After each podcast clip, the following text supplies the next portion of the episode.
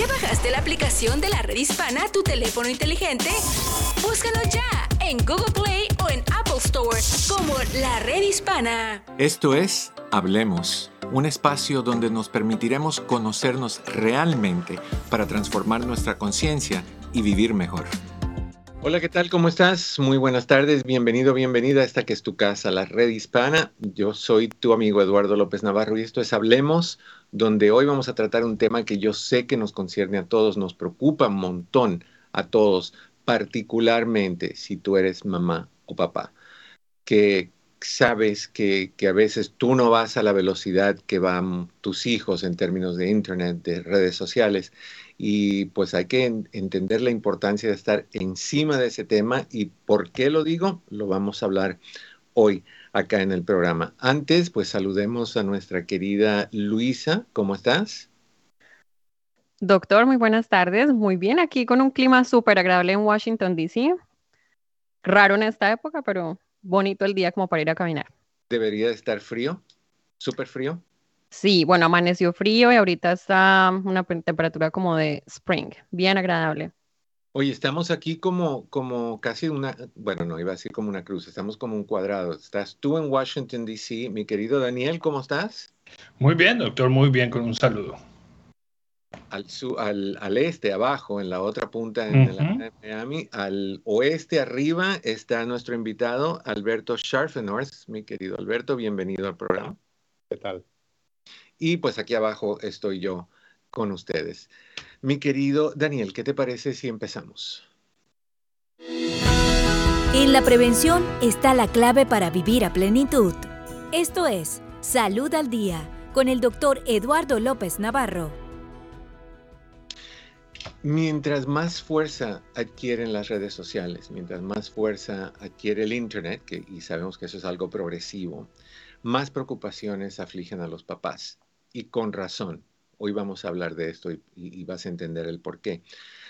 La facilidad de, adquirir información inapropiada, la facilidad de tener acceso a, información que puede ser psicológicamente dañina hacia nuestros hijos y, aún poner la vida de ellos en riesgos es alta. Así que hoy hemos invitado para hablar de esto a, como les dije, Alberto Scharfenort. Él es un especialista en tecnología, en Internet y en redes sociales. Nuevamente, bienvenido, Alberto. Gracias. Un placer y un honor estar con ustedes. Muchas gracias. En mi tiempo, mi querido Alberto, que es posiblemente mucho antes que el tuyo, el contenido sexual explícito se encontraba en tres lugares. Lo encontrabas en películas pornográficas, de las cuales una persona de, de, ese tiempo, 10, 11, 12 años, no tenía acceso a entrar a, un, a uno de esos cines especializados en encontrar esta información. Se encontraba en revistas, es así las recuerdo haberlas visto y eran las que los niños se escondían y se pasaban recortitos y páginas y lo que sea, y en lugares especializados. Fuera de eso, nada más. Y de ahí llega Internet, llega las redes sociales y hoy en día basta con prender una camarita, prender tu celular, y, tener internet y de repente tú eres más importante que Francis Ford Coppola, que Steven Spielberg ni nada. Tú vas a estar dirigiendo y produciendo tus propias um, obras pornográficas. Alberto, ¿qué tan fácil es para nuestros hijos el que adquieran acceso a este material? Extremadamente fácil. Yo siempre digo que las personas tienen que entender que desde hace, desde que comenzó este, este siglo, desde la primera década del, del, siglo XXI, eh, las personas tienen que entender que tienen dos vidas, una vida física y una vida digital. Hmm. Eh, eh, negarlo es no estar en, en la sociedad. digamos, si, si, digamos, vas a ser un ermitaño y vas a vivir en una montaña, de pronto puedes, pero de los 7 billones de personas que están en el planeta, más de la mitad larga eh, hoy en día no puede escindirse y cada día con, mayor inevitabilidad de eh, su vida digital para poder eh, em, ejercer su condición fundamental de humano cuál es em, la, de ser un ser social. ¿no? Si, si, los seres humanos somos por definición seres sociales, entonces tenemos que ser digitales, porque si no, no estamos en la sociedad. Y esa es una realidad inexorable. Eh, esa vida digital tiene una cantidad de particularidades, eh, enormes beneficios, grandes eh, retos y también peligros, así como existen en la vida física. Y uno de los retos más importantes que tenemos, digamos, en, en evolucionar es ver cómo nos convertimos eficientes y cómo podemos trabajar de forma exitosa y, protegernos debidamente en la vida digital. ¿no? Yo siempre digo que así como uno, por ejemplo, tiene que salir a la calle y cuando está en la acera, antes de cruzar la calle, mirar hacia los lados y tomar todo ese tipo de precauciones cuando uno va por la vida física, también tiene que aprender a andar por la vida digital con las precauciones debidas. Y en cierto modo y en, en, algunas, eh, en algunos aspectos se hace todavía más complicado y más difícil. Y particularmente a los padres se les hace complicado porque como no son lo que se llama nativos digitales, eh, se les dificulta. Las personas en, términos generales tienen la posibilidad y la capacidad de, de, sobre todo si tienen la motivación, de aprender muy rápido. Los seres humanos tenemos esa capacidad, nuestra capacidad de adaptación es lo que ha hecho que estemos caminando por el planeta en las cantidades en las que existimos. Somos una especie exitosa y, el tema de adaptarnos ha tenido mucho que ver con el hecho de ser una especie exitosa. Eh, y, eh, para los padres es algo muy nuevo y, por supuesto es más complejo porque eh, es más fácil para un niño con los accesos que tiene de computadoras, eh, eh, dispositivos móviles, además todos conectados, em, hacer cosas o, ser expuesto a cosas como la pornografía que tienen el potencial de ejercer influencias, em, digamos, no, no, particularmente sanas ¿no? En, en, los, en los más jóvenes. Tú dijiste algo que es bien curioso. Tú dijiste que, los padres no son nativos a, redes y a la virtualidad. Y aquí te pregunto, ¿tú qué piensas? Y, sin ofender a nadie, yo veo a personas en sus ochentas, en sus noventas, muy eficaces en el uso del celular o de la computadora y que lo manejan muy bien y que hacen lo que quieren. ¿Tú crees que en, cierta forma es la falta de, experiencia de algunos padres o la falta de, haberlo tenido en sus vidas desde el principio, como los niños tienen? O que a veces es un poquito de flojera, porque aprendes a cómo mandar textos, aprendes a cómo revisar fotografías, a cómo enterarte de los chismes, del TikTok y lo que sea, pero no aprendes sobre cómo regular lo que tus hijos están viendo. Bueno, ese dicho popular de que los seres humanos somos animales de costumbre, es más que un dicho, eh, tiene, tiene un sustrato antropológico, es decir, las personas en, lo que se ubican en una forma de vida particular que les es cómoda, les cuesta mucho salirse de ella, no, están naturalmente motivados a salirse de, de, las zonas de confort que van creando. Eso no significa que los seres humanos por naturaleza tengamos el potencial de, como lo dije antes, de tener una gran adaptación. Aquí estoy hablando de antropología y yo, yo debería hablar es de informática ¿no? y de telecomunicaciones. Pero, digamos, es, es inevitable tener que entender sobre estas cosas para comprender cuál es el impacto que las tecnologías tienen y cómo las tecnologías pueden ser útiles. Te voy a poner un caso em, em, real, el caso de mi madre. Mi madre tiene 90 años de edad y es su vida digital es riquísima. Hace todas sus diligencias en, online, se comunica permanentemente por FaceTime y Facebook y, todas estas cosas. Está encima de su TikTok. Eh, eh, eh, pertenece y monta grupos de WhatsApp. es decir, y tiene 90 años. es decir, las personas no es que tengan por el hecho de ser mayores o de no ser nativos digitales, eh, menos posibilidades de, encarar y de, y, de, y de crearse y de ser exitosos en esta vida digital que, como te dije, es, es, un hecho inevitable de la, vida, de la vida moderna. Lo que pasa es que los chicos, los pequeñitos que nacen en ese mundo, ya, ya nacen en el entorno y entonces no es, no, no tienen el problema de la, del, del esfuerzo de adaptarse, ¿no? Te digo algo, yo he conocido personas la edad de tu mami que, que necesitamos ponerle controles de padres a esas personas, porque andan metiéndose en cosas y después tú llegas y lo tratan de apagar y no aprietan lo suficientemente rápido el botoncito y tú estás viendo lo que andan metido. ¡Wow! Pancha, miren lo que anda Pancha, pero eso es otro asunto. Hablando de controles de padres, parental controls, ¿funcionan? ¿Realmente son efectivos en poder limitar lo que ven tus hijos o, se le puede dar la vuelta a un, muchacho bien eh, activo en esto y con conocimiento puede sobrepasar por estos controles? A ver, mientras el chico es más mayor, es decir, probablemente un parental control va a funcionar con relativo éxito para un chico de 8 años en términos generales. Em, em, eh, o, menos. Eh, para un chico o una chica de, de, 12, 13, 14 y en adelante ya, ya es difícil, porque ellos saben hacer cosas que ni siquiera, digamos, ahí, ya entran dentro de, como diría yo, under the hood. Son capaces de entrar under the hood de esa vida digital. Tú tienes dos planos de la existencia digital. Uno que es el plano del usuario, sabes eh, ingresar en las aplicaciones, sabes navegar en Internet, tienes, digamos, eres funcional y eso es un mundo. Otro mundo es debajo de la cajuela, ¿no? Eh, cuando, donde tú ya sabes de programación, ya eres un poco lo que se llama generalmente un hacker, ¿no? Si eres un hacker, tienes conocimientos de firewalls, de lenguajes de programación, de cómo, de cómo eh, darle la vuelta por un lado por el otro a, de qué están hechas estas, estas plataformas, puedes hacer prácticamente lo que tú quieras. Y esa es la verdad.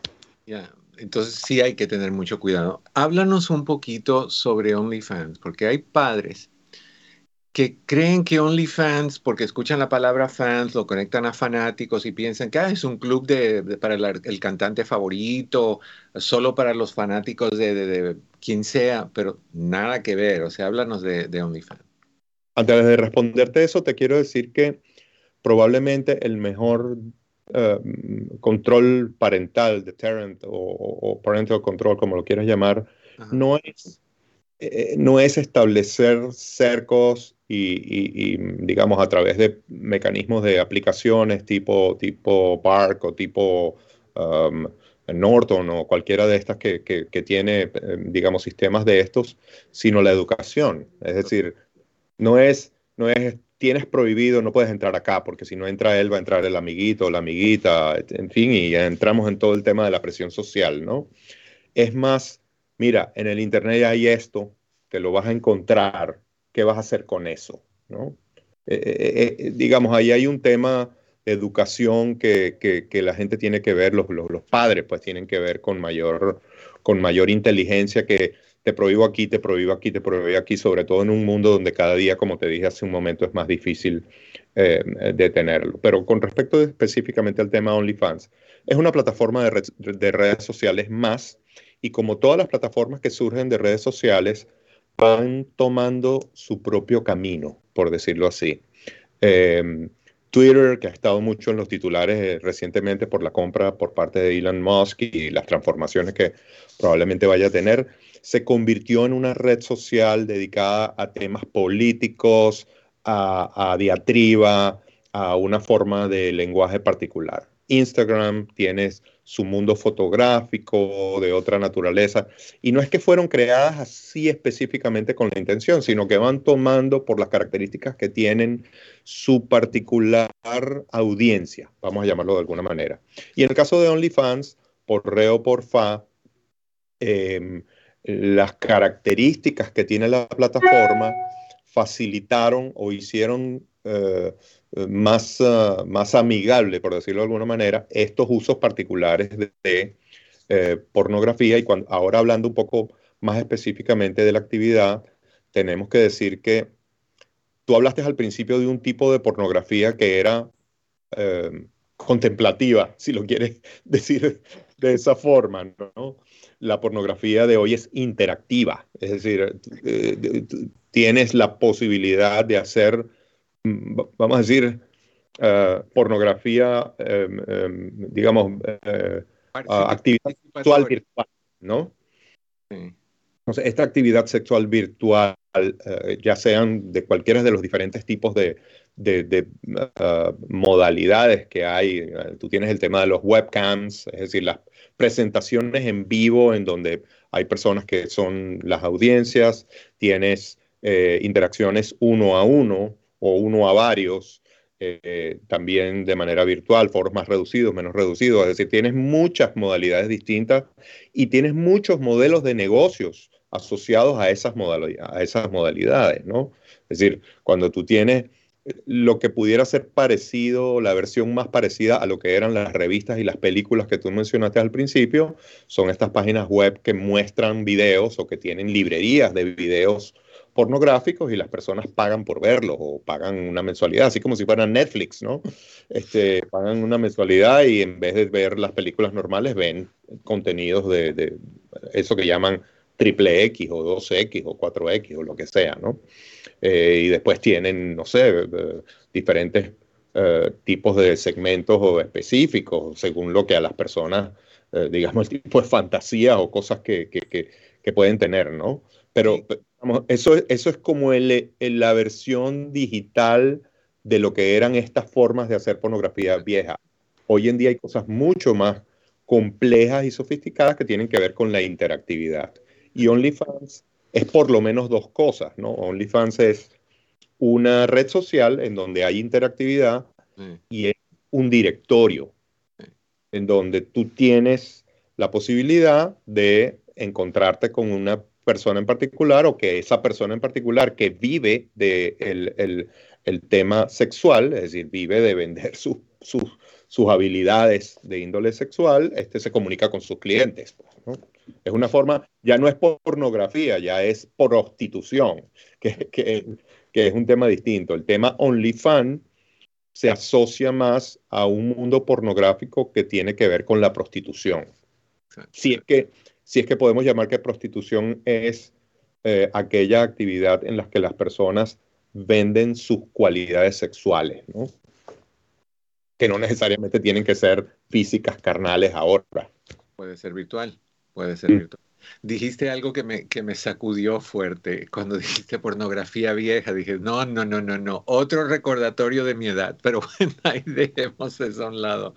Eh, y, es cierto, es, eso es obsoleto. O sea, yo me acuerdo en mi infancia, bueno, 11, 12, 13 años, adolescencia, caminar por las calles de la ciudad donde yo vivía y habían ciertos teatros que tenían cierto nombre, que era el, el símbolo era una mujer vestida de gatita con una cola larga y una flechita en la punta, rosada. No sé si sabes a cuál me refiero. Algo con algo gato, la palabra anterior a gato, un poquito no la puedo decir, pero eso era el lugar donde tú te escondías para meterte ahí, si podías meterte por la puerta de atrás cuando alguien salía, un montón de cosas. Ahora, en, breves pasos, breves pasos, dinos qué es lo que uno como padre debe de estar buscando para asegurarse que estas redes y, estas, y estos sitios no estén atrayendo a nuestros hijos? ¿Qué, qué es lo que, cuáles son las posibles atracciones, cómo funciona eso y qué hacemos nosotros?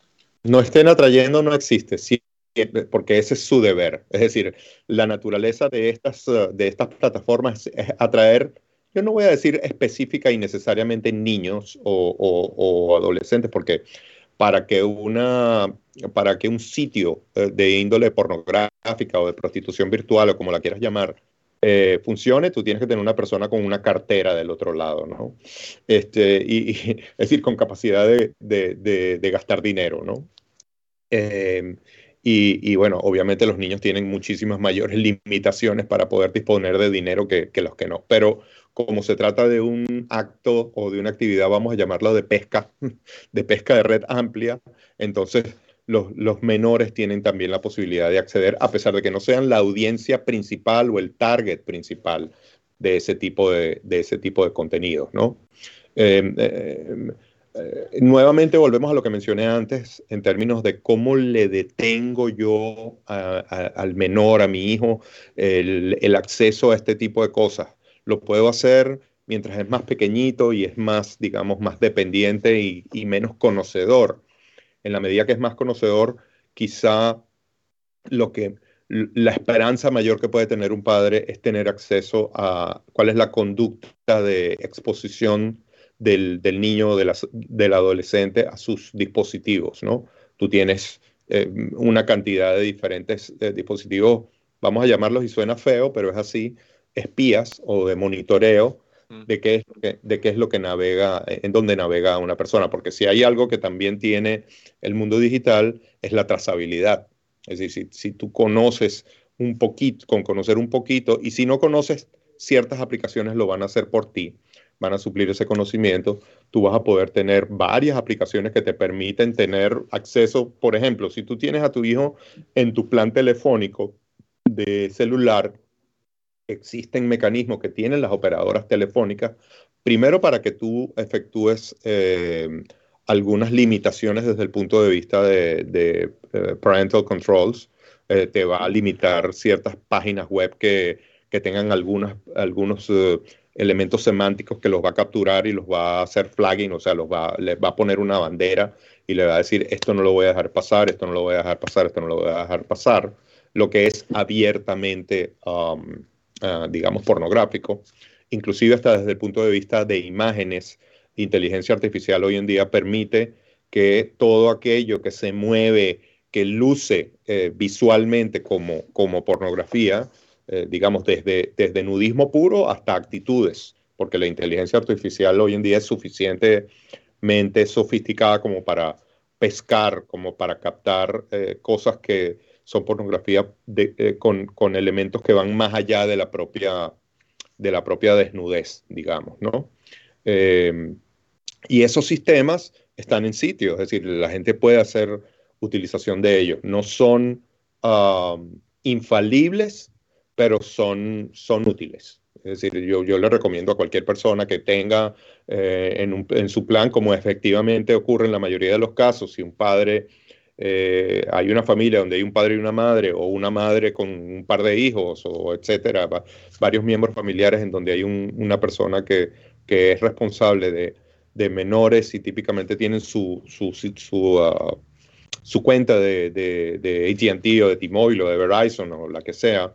Eh, estos proveedores ofrecen esas, eh, esas facilidades y son bastante sencillas de poner en sitio.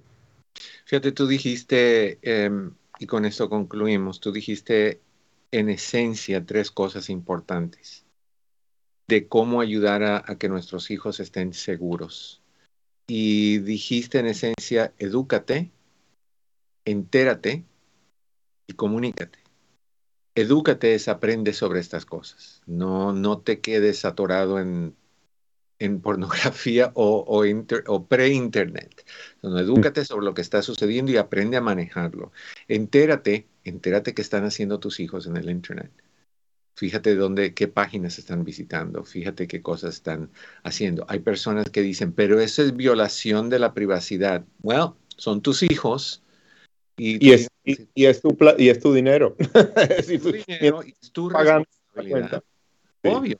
Y, el, que no le guste no le tiene que gustar. Cuando seas adulto y te mantengas y estés autosuficiente, yo no me meto en tus cosas. Correcto. Eh, bueno, padres latinos se meten en las cosas a cualquier edad, pero, pero, pero ese es otro asunto. Y finalmente, comunícate, que es la esencia y la base de todo esto desde el principio. Habla, enséñale a tus hijos, dale información. Hay personas que dicen, mucha información te lleva a hacer lo que tú estás, mucha educación lleva a que los niños hagan lo que tú le estás hablando. No, es al revés. La educación te lleva a la prevención.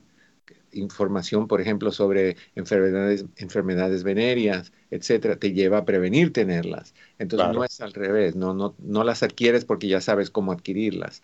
Entonces, me, me parece fabuloso. Tú trabajas Ah, con el público tú trabajas más con agencias?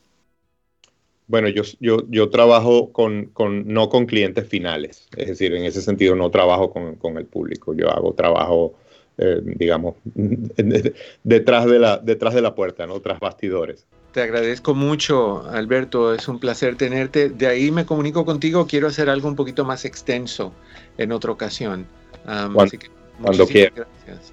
All right. Vamos a ir a una breve pausa y regresamos con mucho más acá en tu casa, la red hispana en eh, conversa, Hablemos, iba a decir conversaciones en Hablemos con Eduardo López Navarro. No te vayas, ya volvemos.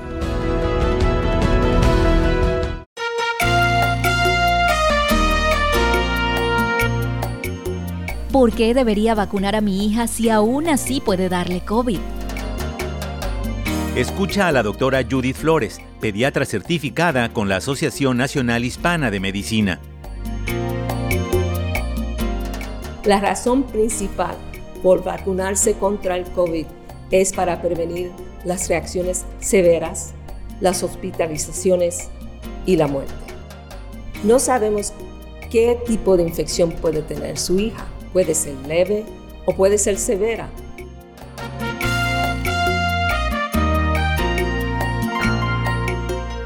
Para encontrar vacunas cerca de ti, visita vacunas.gov o envía un mensaje de texto con tu código postal al 822-862. Juntos sí podemos.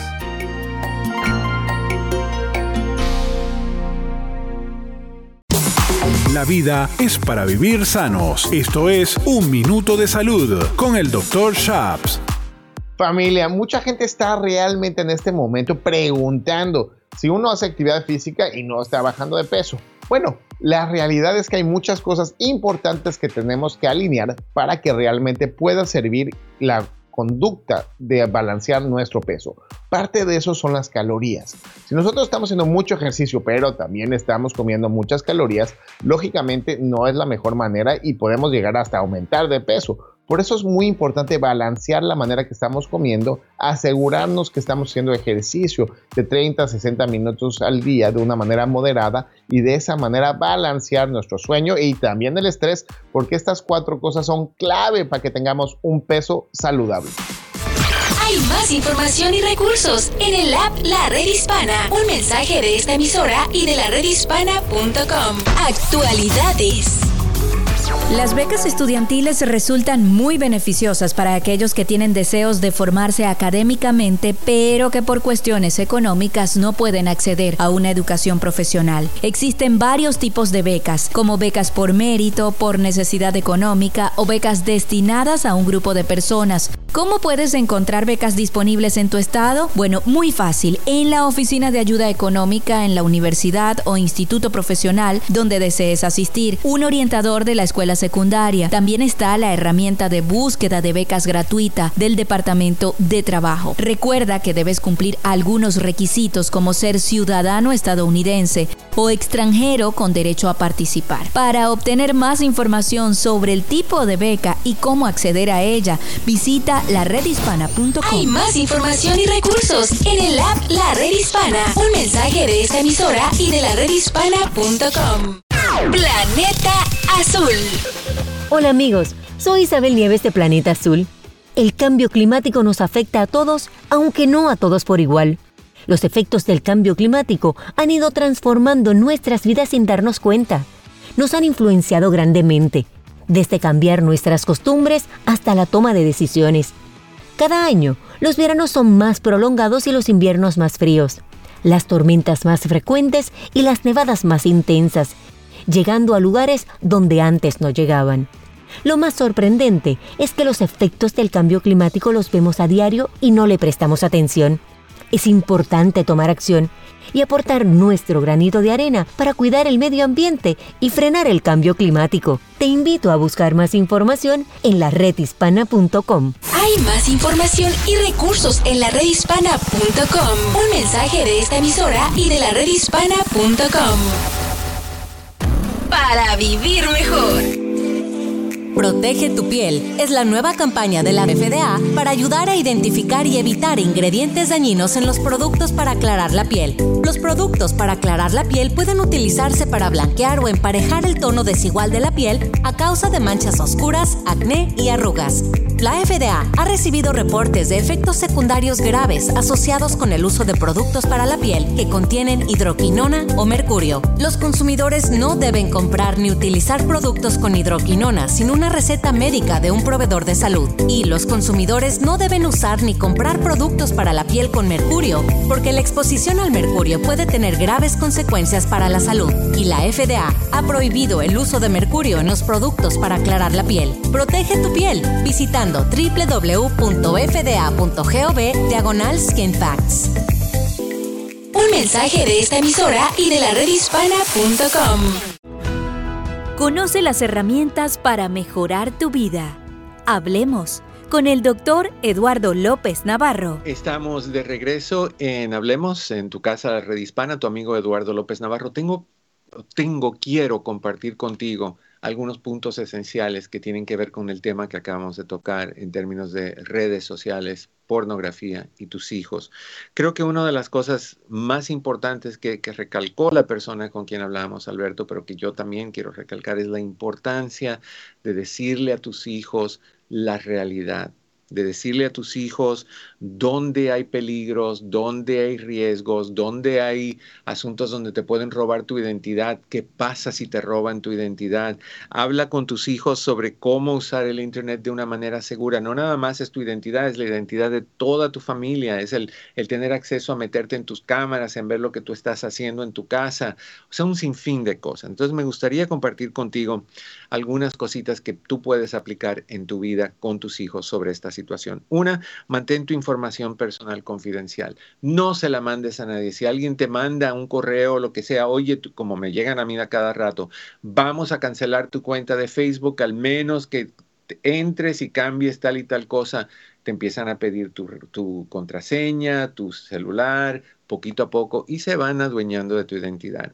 Ten cuidado con las preguntas de encuestas en redes sociales.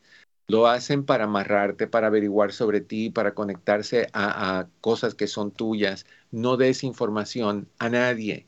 Si quieren algo que, que, saber contigo, que te manden un correo tipo antiguito en un burro, como los carteros del Pony Express del tiempo de antes. Como hablamos de la vejez, pues estamos hablando de la vejez. Cuidado con el compartir fotos habla con tus hijos sobre el hecho de que, y tú también, porque como adulto tú lo haces también, te gusta alguien por ahí, lo conoces o la conoces en un chat, te dicen, mándame a ver cómo te ves sin camisa, y mándame a ver cómo te ves sin esto y lo otro. Y de repente tus fotos son propiedad pública y aparecen, eventualmente aparecen. No te creas que no va a aparecer el día que apliques en algún trabajo que tenga que ver con el gobierno, lo que sea, y de repente tengan tu foto como póster no te sorprenda eso. Revisa las configuraciones de privacidad de la aplicación que tu adolescente está usando. Asegúrate que estén fijadas y bien marcadas. Habla sobre cómo conocer a la, la, necesidad que tú como padre tienes de conocer a todas las amistades que tus hijos hagan en redes sociales. Todas. Si te dicen antigua, controladora, insoportable, sí, sí y sí, pero te amo y es la forma en que las cosas se hacen en este hogar. Enséñale a tu adolescente a no publicar fotografías embarazosas, como te acabo de decir hace un momentito. Dedícale tiempo a tus adolescentes a hablarle de buena forma. No entres criticándolos, regañándolos, señalándolos, pensando que son pervertidos sexuales. No, no, entres de esa manera. Tu hijo va a sentir el rechazo y va a desconectarse de ti. Dile, esto es importante porque nos afecta a todos. Nos puede afectar de maneras muy feas y cuando te roban tu identidad quiere decir que compran cosas a tu nombre, que te meten en asuntos legales sin que tú lo sepas. O sea, te roban tu identidad, literalmente. ¿Ok? Entonces, ahí están los consejos. Ahora sí, mi querido Daniel, Seguimos. Y con esa seguida. Hablemos. Este es tu encuentro con el doctor Eduardo López Navarro. Llama ahora al 1-800-473-3003. Y me encantaría que ahora hablemos en tu casa, la red hispana, con tu amigo Eduardo López Navarro. El teléfono es 1-800-473-3003. 1-800-473-3003. Saludamos a Sandra en Los Ángeles. Sandra, ¿cómo estás? Bienvenida en privado. En privado. Uh, gracias. Perdón. gracias, doctor López Navarro. Así yo, yo este, quería una consulta ah. que tengo un adolescente uh, que tiene, este, que transicionó de middle school a high school. Uh, él empezó esta nueva escuela en agosto y este, una vez lo fui a recoger, pero no estaba en la escuela. Uh, se escapó de la escuela y los los de la escuela no se dieron cuenta porque no me llamaron y al día siguiente cuando fui a visitar a ver la escuela a decirles a, me dijeron que no sabían nada que él se había escapado. Y este me dijeron que no iba a volver a pasar ah, le, lo castigaron a recoger basura alrededor de la escuela y dije que yo sí estaba de acuerdo. Y al día siguiente Ah, de todos modos llegué temprano a la escuela para recogerlo y no no hizo la escuela no lo puso a hacer la tarea que me dijeron. Lo encontré al otro lado de la calle con otros amigos entonces este al día siguiente fui otra vez y el, el asistente del director vino y me dijo, oh, quedamos en que tu hijo se iba a quedar. Y le dije, no, le dije porque ayer me dijiste lo mismo, pero lo encontré en la calle nuevamente. Ah, y me dijo, ok. Y después, a un día que estaba yo en el trabajo, recibí una llamada y este, disculpe, es un poquito triste para mí, es difícil hablar de eso. que mi hijo estaba en una crisis y yo salí del trabajo y manejé hasta la escuela, no sé cómo llegué bien rápido pero cuando llegué la ambulancia también llegó. Entonces yo no quería creer dentro de mí que la ambulancia iba por mi hijo. Entonces yo le pregunté al de la ambulancia, ¿por qué están acá? Y ellos dijeron que estaban por un muchachito de 14 años y mi hijo tiene 14 años. Entonces al, no quería yo creer y los dejé y me metí corriendo y encontré a mi hijo con sobredosis de droga ah, lo tuvieron que instalar al hospital, fue al hospital y otro compañero le dio, le dio eso y él como no sabe fumar se le fue al cerebro. Entonces yo desde esa vez no he mandado a mi hijo a la escuela. Yo escribí un correo electrónico diciendo a la escuela que él no está seguro en ese lugar. Um, que eh, mi hijo cuenta con servicios ah, también porque tiene una IP. Entonces yo les dije. ¿Qué problema tiene? Ah, él tiene, este, ah, bueno, tiene learning disability y tiene development como. Ok, tiene developmental delays, retrasos de desarrollo. Ajá, pero este creo que también tiene HDHD. Ah, okay que él, él me dice que él quiere decir que no a esas cosas, porque aquí en la casa le hablamos, no sé si eso es nuestro error de padre, que le hablamos siempre. Dile no a las drogas cuando te ofrezcan algo, cuando tomas una bebida, si alguien te lo está dando ya abierto, no lo tomes, asegúrate. Una pregunta, Sandra, una preguntita. ¿Qué tan severo es el retraso de desarrollo que él tiene? Ah, ¿Leve, moderado, severo? Es leve. Ok, ¿cuántos años de, retraso tiene? Ha de tener unos tres. O sea, como él está funcionando a nivel de 10, 11 años. Él está en un grado sexto, me dice. Y ahorita él está en siete, el 6, 7, 8, de 3 años. Ok. Un par de cositas, corazón. Número uno la escuela tiene cierta responsabilidad, pero en una escuela que hay 500, 1500, 1200 niños, van a pasar cosas que, se, que, uno no puede controlar, porque no pueden estar encima de 1500 niños a la vez. entonces, eh, de todas maneras, tienen que haber precauciones, hay formas de delimitar lo que un hijo puede hacer para escaparse de la escuela o no, pero querer es poder y, el que es inteligente se busca cómo hacerlo.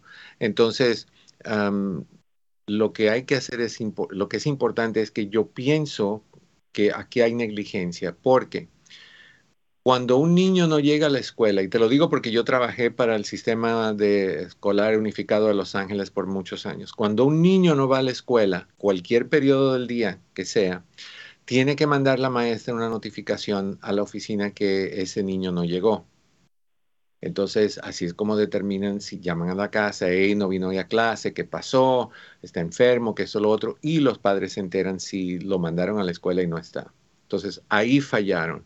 De ahí le ponen un castigo. A mí se me hace inapropiado que tú te escapas de la escuela, no sabes por qué, no sabes qué hay detrás de eso, pero tú lo que vas a hacer es ponerlo a recoger papeles sin averiguar qué es lo que está pasando. Mala idea también. O sea, somos muy rápidos a castigar sin averiguar qué hay de trasfondo. Entonces, no es buena idea. A mí me parece que tú deberías describir, ¿esto es el, el Distrito Unificado de Los Ángeles? Sí, correcto tú deberías de escribirle una carta al superintendente regional.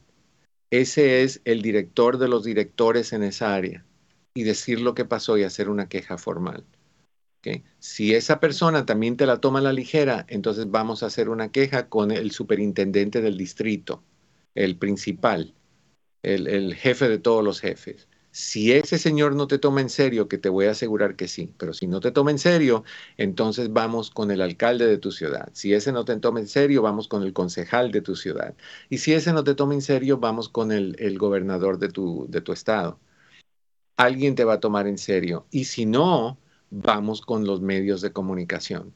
Cuando eso se aparece en la puerta de una escuela, créeme que las cosas cambian, porque nadie quiere que se haga público la negligencia en protección de los niños. Tu hijo es un chico vulnerable porque tu hijo tiene un retraso de desarrollo de tres años mínimo. Y o sea, él no piensa con la claridad que un joven, de por sí los de 18, los de 24, los de 36 están usando drogas y alcohol. Entonces, uno que tiene una mentalidad de 13, 12, 11, 10, pues mucho más inmadurez. En, en, además de eso, tiene eh, problemas de aprendizaje que lo hace sentirse diferente porque tiene que ir a diferentes salones y esos salones están aislados y no debería de ser así porque eso le deja saber a los bullies que estos estudiantes que están en este edificio son problemáticos y son raros y son, les dicen que están locos y burros o lo que sea. Entonces deberían de estar mezcladas las clases en todos los edificios para que nadie supiera que es una clase especial y, al estigma de, de que tiene problemas de aprendizaje. Pero él tiene que sentirse menos por el hecho de que está en clases diferentes, para niños diferentes, con problemas diferentes. Entonces, es, cualquier persona que le ponga atención, tu hijo le va a encantar. Y encima de eso, si esa persona que le pone atención le dice, oye, pero para estar con nosotros tienes que hacer esto, pues con mucha más posibilidad lo va a hacer. Tu hijo necesita terapia, tu hijo necesita estar con un, un profesional que se especialice con niños con trastornos de aprendizaje o trastornos de, de, de, de desarrollo o lo que sea, que lo ayude a levantar su nivel de, capacidad de protegerse y de cuidarse y dejar a un ladito esa, esa ingenuidad que lo hace que se caiga por cualquier cosa. Tu hijo necesita hablar con alguien semanalmente. Eso es importante. Lo del director yo lo haría definitivamente. Entendamos también que tu hijo está pasando por un cambio hormonal de niño a adolescente, donde está la pubertad, donde las hormonas están arrancando, de por sí ya tiene eh, trastorno de, hiperactividad por déficit de atención, entonces mucho más todavía ah, que va a tener conflictos emocionales. Entonces necesitamos ah, que tu hijo reciba esa ayuda, que, que, se vea si hay algo que él necesita para calmarlo. Y él te lo dice, yo no quiero hacerlo, pero hay algo que me impulsa, que a esa impulsividad eh, eh, me gustaría que él fuera evaluado, básicamente. No por un psicólogo de la escuela. Esos no hacen gran cosa. Esos, bueno, sí hacen gran cosa, pero no lo hacen a nivel clínico. Ellos evalúan problemas de aprendizaje, problemas de retrasos, pero no terapia clínica. Eso es lo esencial, que él vea a alguien fuera de la escuela, fuera de la escuela, no en la escuela, porque eso sería otra cosa más que los amiguitos iban a decir, uff, ahí va a ver al, al loquero y, y, lo van a criticar muchísimo más yo creo que la escuela ahorita tiene que tomar una posición proactiva de asegurarse de enfocarse en tu hijo si tú decides regresarlo. Tu hijo necesita de alguna forma reintegrarse, Sandra, porque es horrible aislarlo y quitarlo de, de conexiones con otros niños, no va a socializar, se va a aislar, se va a deprimir y tú no necesitas eso. Entonces sí tienes que tener la capacidad de ayudarlo, pero lo esencial para él es un, un terapeuta especializado con niños con trastornos de, aprendizaje. Muy bien, muchas gracias, doctor. Ok, con lo otro, ponte los pantalones, corazón, ponte los pantalones. La escuela tiene la responsabilidad de proteger a tu hijo mientras esté contigo, con ellos, porque la escuela es la figura legalmente responsable del bienestar de tu hijo. Entonces la escuela tiene que saber de lo que pudo haber pasado con tu hijo. ¿Qué le dieron? ¿Marihuana? Ah, lo mixtearon con, ¿Con otras. Eh, y lo que sé es que dijo el policía que era como un tipo de wax, nicotina y otras sustancias. Cera, o sea, marihuana en cera. Sí. Que es mucho más fuerte que la marihuana normal. Ya, ok. All right. Entonces hagamos eso. necesita alguien y necesita alguien ya. Ah, necesitas hablar con tu aseguranza para que te den a un consejero. Le dices que tú quieres que sea alguien que se especialice con niños especiales. ¿Ok? muy bien. Gracias. Al contrario, nos dejas saber cómo te va. Cualquier cosa estamos a tus órdenes. Ay, qué horrible. Es que los niños especiales son mucho más sensibles se sienten mucho más aislados, se sienten rechazados de por sí por, por todo mundo. y cuando no tienen amiguitos y los que están alrededor de él se burlan porque habla raro, porque se comporta raro, porque se comporta más infantil, entonces llegan los bullies, que no son bullies porque son, ay, no lo puedo decir porque esta es la frase de la semana. En otro día se los digo. Llegan los bullies y se aprovechan de ellos y hacen lo que hicieron con este niño y le meten basura. ¿Por qué le meten basura fuerte? Porque lo que están es promoviendo la droga para crear una adicción y que venga el gasto. Te la regalan primero, pero después la tienes que comprar porque te, te enganchan y no hay cómo soltarla. Mi querida Luisa, me decías en un momento de pasión así literal que había un comentario. Sí, eh, tenemos una pregunta con respecto, que está relacionada con el tema que estábamos hablando en la primera parte del programa. Y nos pregunta Calixto, doctor, ¿qué pasa cuando los padres también miran pornografía? La pornografía hay que verla desde el punto de vista de, una mente abierta. Veámoslo como, como, una mente abierta. Si, si a ti te atrae la pornografía, fabuloso si tú eres mayor de edad, si tú y tu esposa o, tú y tu esposo le meten mano a ese asunto, si es algo que te, que te prepara para una eventual relación mucho más íntima, sí, sí pasa. No más íntima, sino más calurosa, más, más intensa. Sí pasa. Y si eso es lo que a ti te gusta, adelante. Pero ten cuidado, porque de la misma manera que un trago de vez en cuando te puede gustar, después son dos, después son cuatro, después son ocho y después estamos fuera de control. La pornografía es igual. La pornografía es adictiva. Redes sociales son adictivos. Si no, pregúntate cómo te sentirías una semana sin tu computadora y sin tu celular. No te lo puedes imaginar. Es adictivo. Entonces, si tú ves pornografía, adelante. entiende que tu hijo no tiene por qué verla nada más porque tú la ves. Si a ti te parece que está bien, fabuloso. Pero entiende algo. Cuando tú ves una película pornográfica, tú ves una escena donde está em, Eustolia teniendo relaciones con Ampunio y están en esa acción por 40 minutos y tú dices, no, pues así es como se hace. Y cuando tratas de hacerlo de esa manera y te das cuenta que no puedes, te daña tu autoestima si tú eres un joven y lo piensas de esa manera, pues te vas a sentir menos, te vas a sentir incapaz, vas a ver cosas que tú no vas a entender, sobre todo porque si eres niño y estás viendo pornografía, son cosas que tu cerebro no está listo para entender y eso te va a dañar. Y a los adultos también los dañan, los dañan, porque hay adultos que piensan que esas escenas de 45 minutos son normales. Y no, esas escenas son hechas en 7, 8, 9 días. Nada más se editan y parecen que son continuas.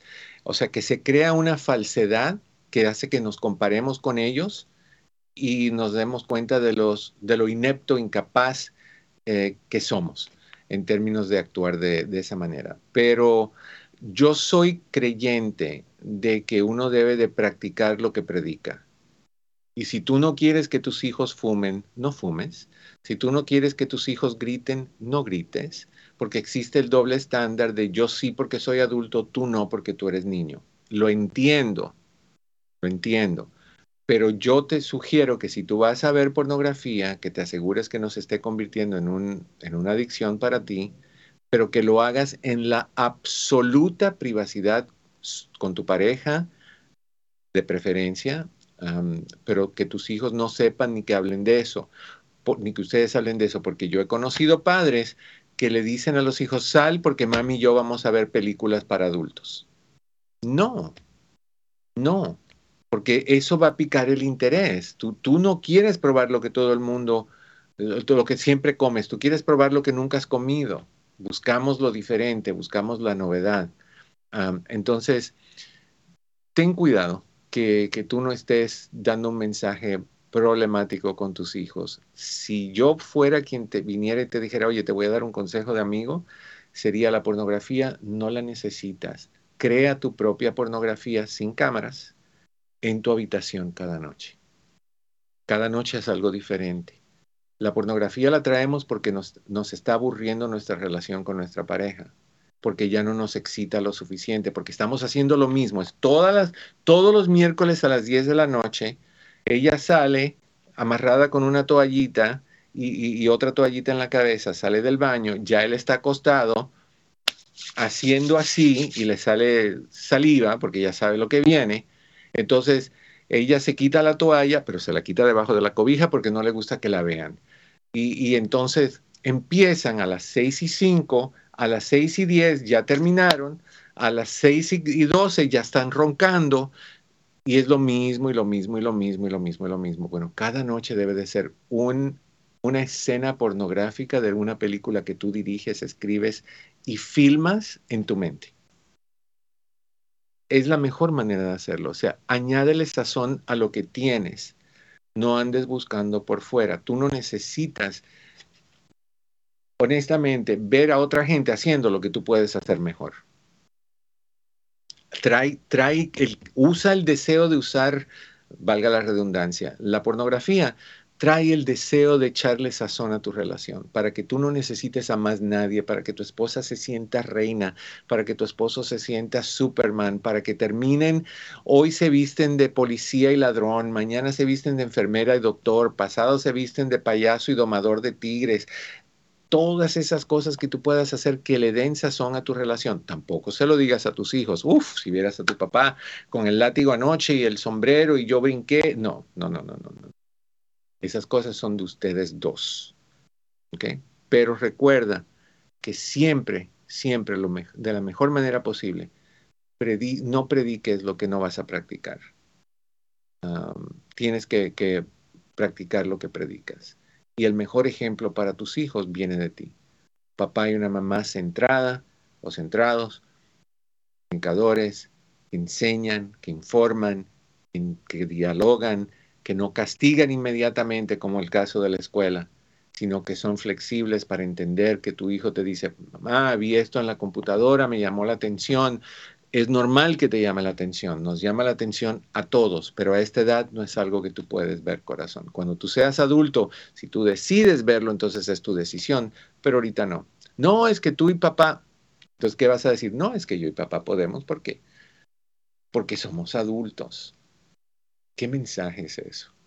¿Qué mensaje es eso? Puedes tomar cuando seas adulto, puedes ver pornografía cuando seas adulto, puedes fumar marihuana cuando seas adulto, puedes hacer todo lo indebido cuando seas adulto. No es gran cosa ser adulto entonces, porque las consecuencias de todas estas cosas te van a caer encima como adulto.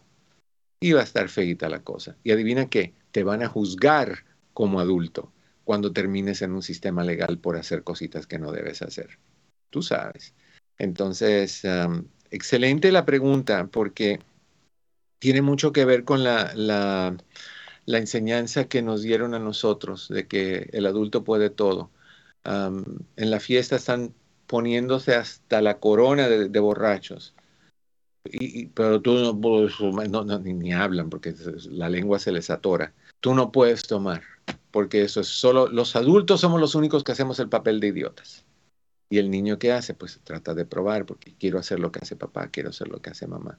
Cuidado con lo que enseñas, cuidado con lo que enseñas. Tus hijos son amoldables, tus hijos son esponjas, tus hijos van a absorber 100% lo que tú les entregues, consciente o inconscientemente. Eso es bien importante. Pues les deseo a cada uno de ustedes que en el camino de sus días cada piedra se convierta en flor. Y a ustedes no olviden por favor de compartir, de darle like, de saber que los quiero un montón y nos vemos el próximo miércoles en Hablemos en tu casa, la red hispana, tu amigo Eduardo López Navarro.